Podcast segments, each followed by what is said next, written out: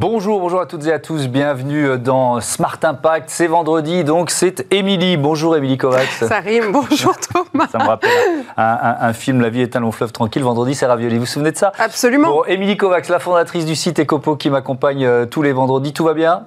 Très bien, ecopo.fr, média de référence sur l'économie responsable. Voilà, au sommaire aujourd'hui, l'invité de Smart Impact, c'est euh, Lucie Pinson, directrice de l'ONG euh, Reclaim Finance. Elle vient d'être euh, récompensée par le prestigieux prix Goldman pour l'environnement. Elle nous racontera comment elle a convaincu les plus grandes banques françaises de ne plus soutenir les mines et centrales à charbon. La finance responsable, justement, sera le thème de notre débat avec Philippe Zouati, président de Mirova, filiale de Natixi, spécialisée dans l'investissement durable et Denis Branche, directeur général délégué de Fitrust. Et puis dans euh, Smart Ideas, on parlera accès à la propriété avec euh, Claudio Pereira, qui est le cofondateur de Cœur de Logement. Voilà, c'est Smart Impact qui commence.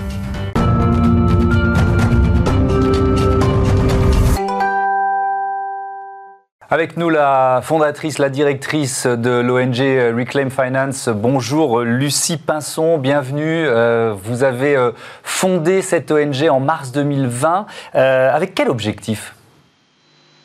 Un seul objectif, remettre la finance au service du climat. Et il y a énormément de travail, puisque si nous avons obtenu des grandes avancées en France sur le secteur du charbon avec l'adoption par les acteurs bancaires, mais également du secteur de l'assurance ou de la gestion d'actifs, des politiques euh, très impactantes sur euh, le charbon. Il nous reste tout à faire sur le pétrole et le gaz, et pour ça, on n'a pas du tout de, temps. On a une, fenêtre d'opportunité pour limiter le réchauffement euh, à 1,5 degré extrêmement courte, et donc dès cette année, il va falloir que les banques et les assureurs adoptent des mesures aussi ambitieuses sur les pétroles et gaz que ce qu'ils ont pu faire sur le charbon. Je vais citer un article du, Monde du mois de, février, du mois de décembre dernier, 2 décembre, pardon, euh, euh, sous la pression de Lucie Pinson, 16 groupes financiers français, dont le Crédit Agricole, AXA, BNP Paribas, Société Générale, se sont engagés à sortir euh, totalement du charbon en excluant dans leur portefeuille les entreprises qui développent de nouveaux projets en demandant aux autres d'adopter des plans de sortie de cette énergie. Par la suite, 43 banques et assureurs internationaux ont cessé de soutenir la construction de, mines et de centrales à charbon. Quand on lit ça, on se dit... que c'est presque un, exploit. Euh, et, vous y êtes parvenu comment? Par le dialogue, pas forcément par la menace et la coercition? Comment ça a fonctionné? Alors d'abord, un exploit, il faut quand même rappeler que ça a été une bataille menée pendant sept ans. Donc euh, des échecs, on en a essuyé, on n'a pas euh, euh, poussé les acteurs à coups de sourire, il a fallu les convaincre, il a fallu faire pression pour aboutir aux résultats auxquels on est aujourd'hui. comment on s'y est pris? Il est certain que le coût de la de réputationnel, le risque réputationnel est extrêmement important pour, pour les euh, à agir, puisqu'on a en face de nous des acteurs qui ont une image, une réputation, qui ont euh, des clients euh, et des salariés aujourd'hui et, demain qu'il va falloir attirer. Et aujourd'hui, on sait que la majorité de la population française est concernée par ce qui se passe en termes au niveau climatique, est inquiète de la situation et qu'il va être très difficile pour des, pour des acteurs commerciaux à la fois d'avoir un discours très fort sur le climat, euh, où ils se disent engagés dans la lutte contre le dérèglement climatique, la protection de la biodiversité, etc., et de l'autre, la réalité de leurs activités, et notamment euh, leur financement ou leurs investissements dans l'aggravation de la situation climatique lorsqu'ils financent ou ils investissent des entreprises qui développent des nouveaux projets d'énergie fossile, et notamment de charbon. Donc c'est cet écart-là entre les discours et la réalité des pratiques que nous avons mis en avant publiquement pendant, pendant sept ans. Et bien entendu, euh, ce que ça montre aussi, c'est que euh, les premières politiques adoptées par les acteurs financiers en 2015 n'étaient pas suffisantes pour répondre aux enjeux liés au climat et au charbon. Et qu'il a donc fallu aller les rencontrer pour les convaincre d'adopter des mesures très précises pour à la fois prévenir l'expansion de ce secteur-là et pousser les entreprises, vous l'avez dit, à adopter des plans de sortie, puisque nous avons 10 euh, à 20 ans pour fermer des milliers d'infrastructures dans le secteur du charbon. Et donc ça, pour euh, les convaincre, déjà on a dû faire énormément de recherches pour bien connaître notre, notre sujet. Et puis on, s'est aussi assis autour de la table avec euh, des personnels de ces institutions pour leur expliquer la légitimité de nos demandes. avec toujours quand hein. même derrière le risque réputationnel. C'est bonjour euh, Lucie euh, Pinston, c'est vos, vos trois piliers hein, chez Reclaim Finance. Euh, D'abord tout ce qui est recherche euh, sur les pratiques des acteurs financiers, ensuite les recommandations auprès de, des acteurs privés comme publics et politiques d'ailleurs, et ensuite tout ce qui est organisation de campagnes de dénonciation de pratiques frauduleuses. donc dans, dans, ce troisième cas, du coup, c'est une méthode un peu de name and shame. L'idée c'est quoi? C'est une prise de, conscience et de mettre en face euh, euh, ces gens-là euh, face à leurs responsabilités. Vous dites que nous sommes dans une guerre climatique et que la vie de millions de gens est en jeu. Ça, c'est important d'appuyer ça, de leur mettre ces réalités. Comment vous le faites? Alors, en effet, il faut rappeler quand même, on a en face de nous des institutions qui ont ignoré l'impact de leur activité sur le climat pendant des années et que euh, malheureusement aujourd'hui la finance elle continue de fonctionner de manière totalement déshumanisée, de manière totalement dépolitisée. Et donc nous d'abord notre, notre, enjeu ça va être de redonner euh, du sens et aussi de, pousser les acteurs à reprendre conscience de leur impact sur les communautés, sur les territoires, sur l'environnement et sur le climat. Et donc on va euh, non seulement rechercher les mesures qu'il faut adopter pour euh, changer la donne, mais également documenter les impacts des acteurs financiers. On va présenter euh, ces, mesures-là. Et là, des fois, on va avoir quand même des déclics en, face, puisqu'il faut bien rappeler qu'on rencontre des hommes et des femmes qui eux-mêmes vont se sentir préoccupés par la situation actuelle. Malheureusement, ça, ça ne va pas suffire, parce qu'il y a des enjeux économiques et financiers qui sont extrêmement euh, importants, lourds, et, pour, et on a aussi des institutions qui sont extrêmement grosses. C'est des mastodontes, donc c'est des paquebots qui bougent extrêmement lentement. Et donc nous, il va falloir donner un coup d'électrochoc et les pousser à agir beaucoup plus vite que ce qu'ils auraient fait euh, sans notre intervention. Et là, en effet, il va falloir euh, dénoncer, faire du name and shame, exposer, comparer aussi, puisque c'est des acteurs qui sont en concurrence les uns avec les autres. Et, euh, et ça, ça va être, voilà, ça va être le, le bâton. Mmh. après, il y a des carottes aussi, c'est-à-dire qu'il y a des sommets sur le climat, sur la biodiversité qui sont arrivés, qui sont organisés très régulièrement. Et ces acteurs-là ont bien compris aussi l'enjeu de communication euh, derrière une grande annonce forte sur le climat qui ne va pas être dénoncée euh, comme du greenwashing par les ONG, mais qui au contraire va être saluée comme euh, une véritable avancée vers les solutions. Et vous êtes là, Lucie Pinson, pour vérifier effectivement qu'on n'est pas dans le, dans le greenwashing. Votre prochain combat, vous l'avez rapidement évoqué tout à l'heure, il faut prendre un peu de temps pour le mm. dire, c'est quoi? C'est l'industrie pétrolière, peut-être le en général, ou alors d'abord gaz, pétrole de schiste, fracturation hydraulique C'est quoi votre prochain combat? Alors en effet, on est dans un, moment assez, assez charnière. On a vu l'année dernière énormément d'acteurs financiers qui se sont engagés à atteindre la neutralité carbone à l'horizon 2050. Et on a ce risque d'avoir euh, que des engagements de très long terme qui ne soient pas complétés de mesures extrêmement euh, de court terme pour permettent des réductions immédiates euh, de gaz à effet de serre. Et donc le secteur du pétrole et du gaz, euh, il va falloir s'y atteler dès maintenant. La science nous dit qu'il faut réduire de 7%, euh, de 6% pardon, la production d'hydrocarbures chaque année jusqu'en 2030.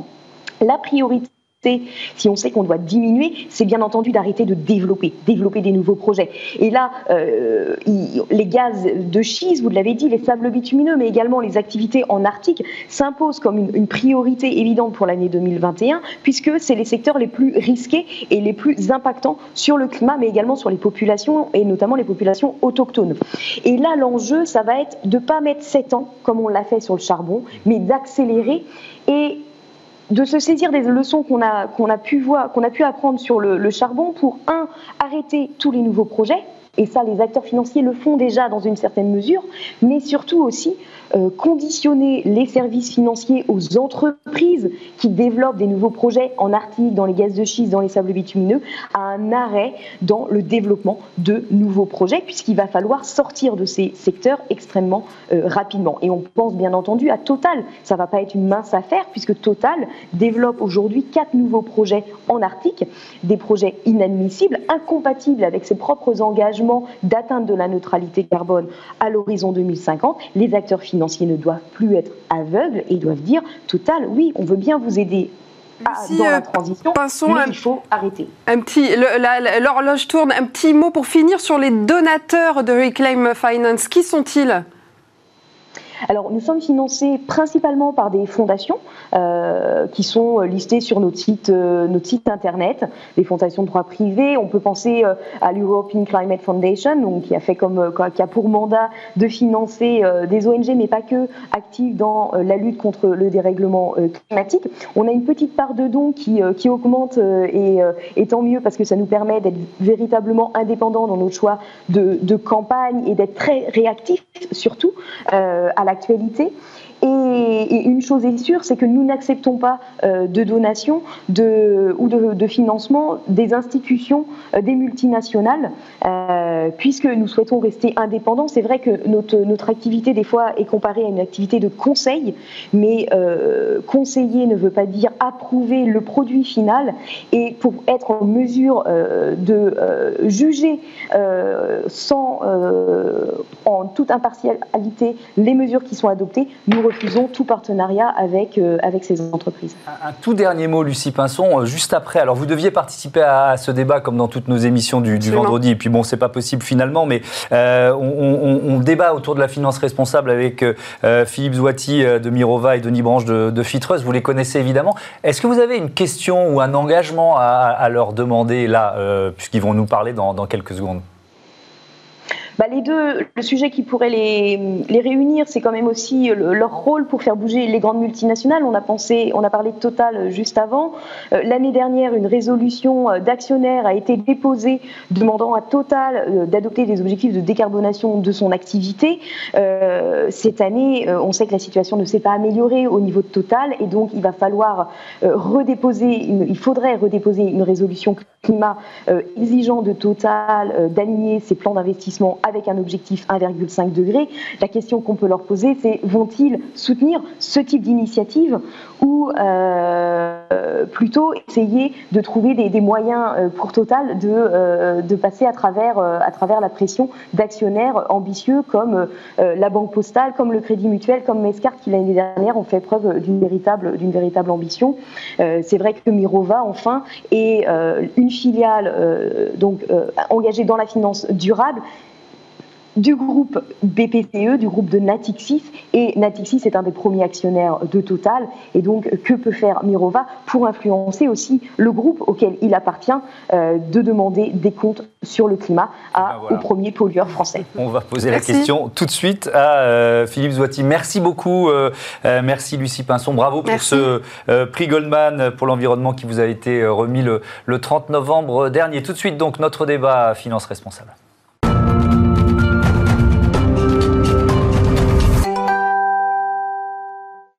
Qu'est-ce qu'un investisseur responsable et engagé? C'est le thème de notre débat du jour. Pour en parler, deux invités. Euh, en plateau, nous avons Denis Branche, euh, directeur général délégué en charge du pôle engagement actionnarial chez Fitrust. Bonjour. Bonjour. Fitrust, je rappelle, société de gestion créée en 99, euh, pionnière de l'impact investing en France.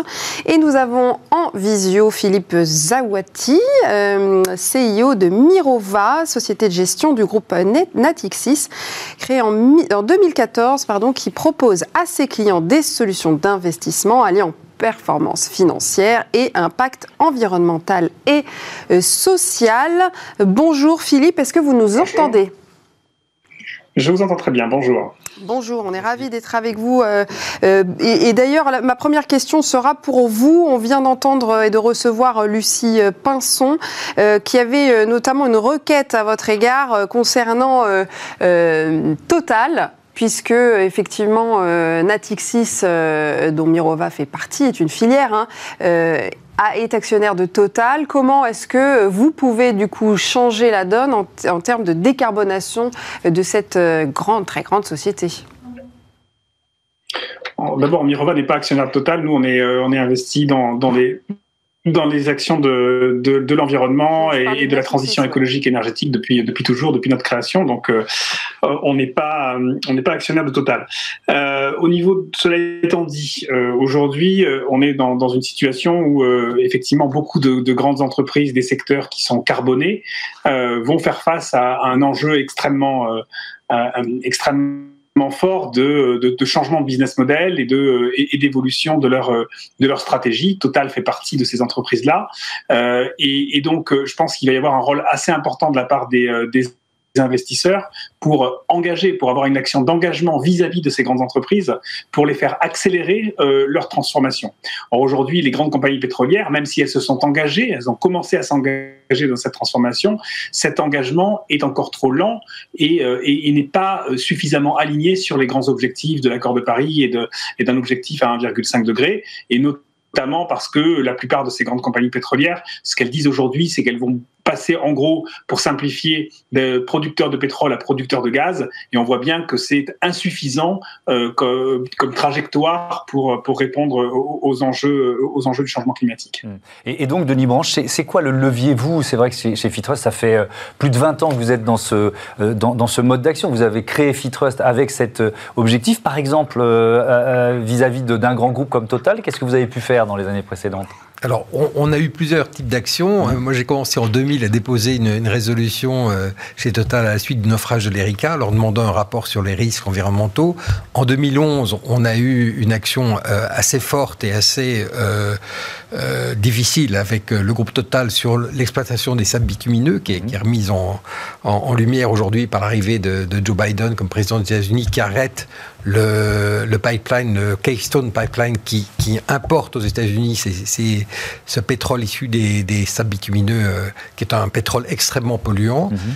Et puis, euh, en 2016, on a demandé à Total de mettre en place un rapport environnemental. Et cette année, on a obtenu, après une discussion avec euh, Patrick Pouyanné, de, que Total modifie ses statuts euh, directement en Assemblée générale, euh, ce pourquoi on a voté, évidemment, et ça a été voté à 98%, pour inclure les missions euh, environnementales et, et, sociales dans les missions du conseil d'administration, ce qui fait que ça, ça implique beaucoup plus les, les membres du conseil. Donc nous, notre rôle, c'est de dialoguer avec les entreprises. Mmh. C'est un dialogue qui se fait évidemment pas en, en, une seule fois. Ça c'est un dialogue qui, qui, qui, qui dure sur. Justement, parce années. que donc je disais Fitrust euh, créé que vous avez fondé en 99, 1999. Mmh. Et quel recul vous portez justement euh, depuis ce temps-là, j'allais dire, parce que là, la, la, la, finance responsable, les investissements euh, éthiques euh, explosent.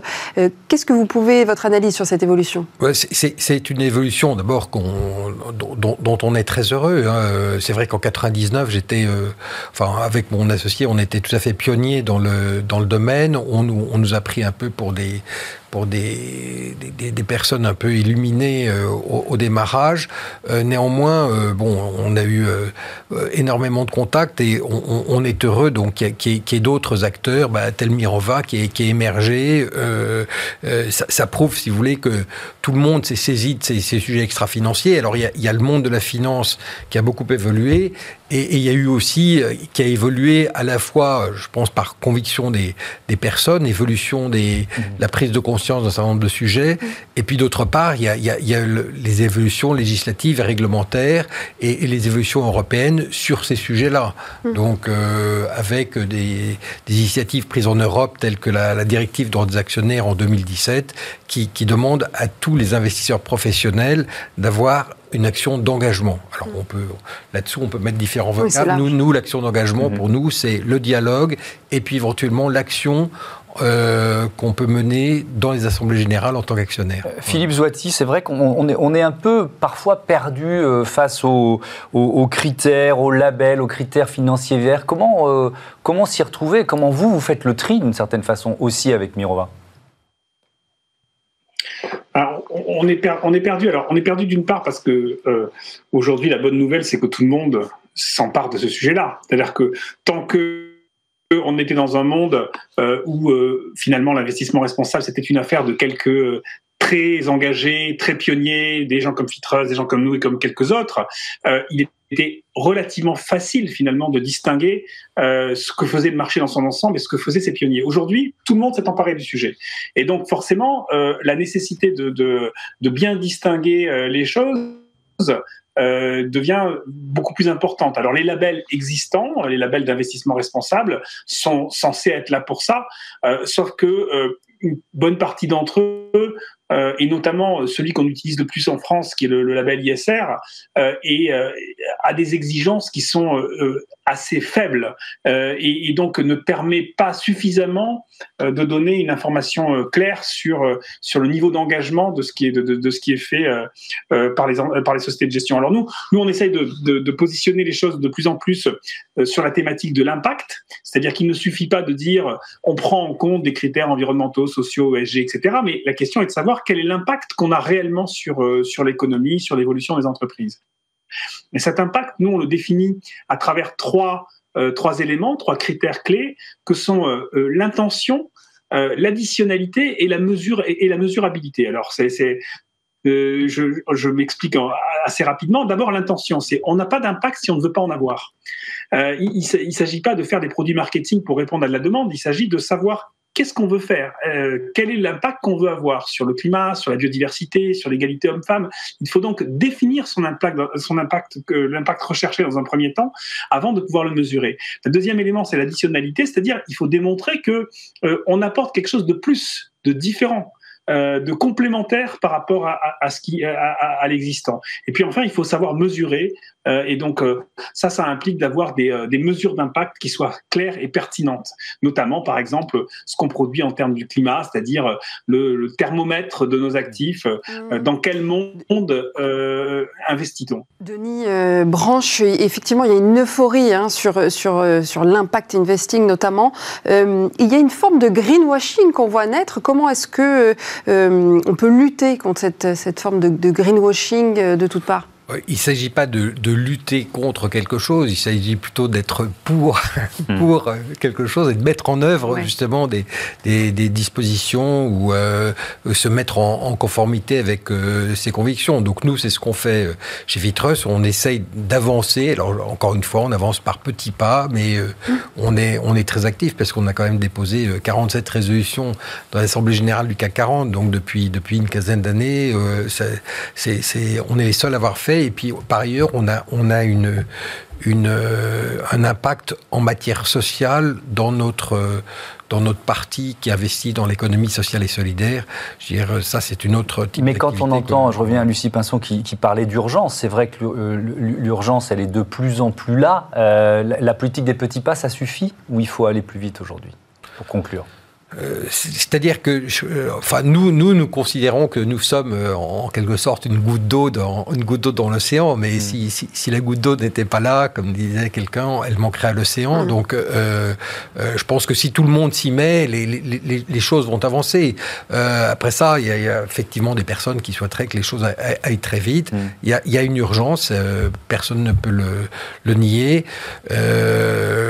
Je pense que les, les, choses vont évoluer, vont, vont s'accélérer euh, avec, avec, le, avec le temps. Ça, c'est, ça me paraît indéniable quand on rencontre les dirigeants, ce que l'on fait, euh, euh, on, on, leur pose effectivement toujours mmh. la question. Là, cette année, il y a, il y a deux, deux, grandes thématiques. Oui. Il y a l'environnement, puis il y a, l'aspect social.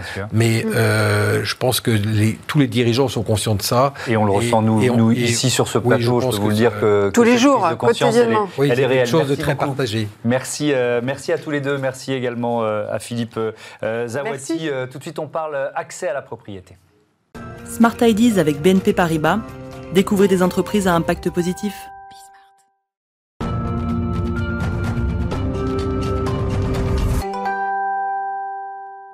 Smart Ideas, une start-up à l'honneur. Bonjour Claudio Pereira, bienvenue. Bonjour. Bonjour. Vous êtes le cofondateur avec euh, Marie-Emmanuel Touzeau de euh, Cœur de Logement. C'est un accélérateur d'accès à la propriété. Ça veut dire quoi? Comment ça fonctionne? Alors aujourd'hui, on va effectivement donc accompagner les locataires vers l'accès à la propriété dans un but en fait de bah, qu'ils puissent en fait constituer leur euh, leur projet, leur éligibilité euh, auprès d'une banque.